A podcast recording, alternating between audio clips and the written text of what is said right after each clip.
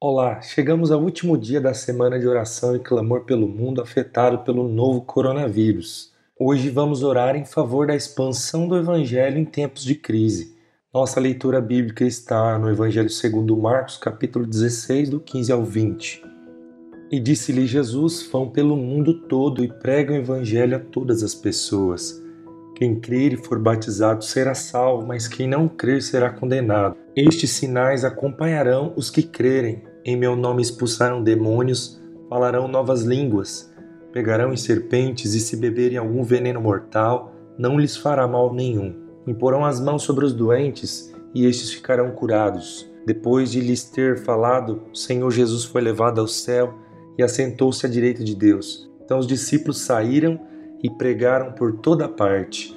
E o Senhor cooperava com eles, confirmando-lhes a palavra com os sinais que a acompanhavam.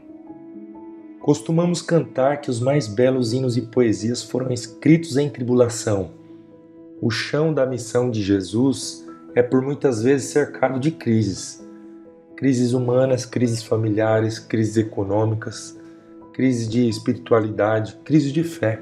Se não fosse tão necessário por conta do grave contexto da pregação do Evangelho, Jesus não teria dado aos seus discípulos tamanha autoridade sobre situações difíceis. Uma pregação em meio à doença, em meio à dor e à perseguição, representada no trecho que lemos por serpentes, veneno mortal ou expulsar demônios.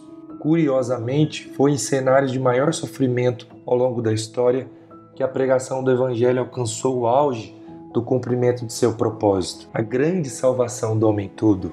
Não devemos imaginar que tempos de crise como estes nos podem impedir ou desanimar para o cumprimento da missão. Ao contrário, esse é o tempo oportuno para semearmos a boa semente do Evangelho, espalhar esperança, coragem e força em meio ao caos. Nossos motivos de oração de hoje. Oremos para que nos momentos de paz e nos momentos de crise Jesus seja glorificado pela Igreja.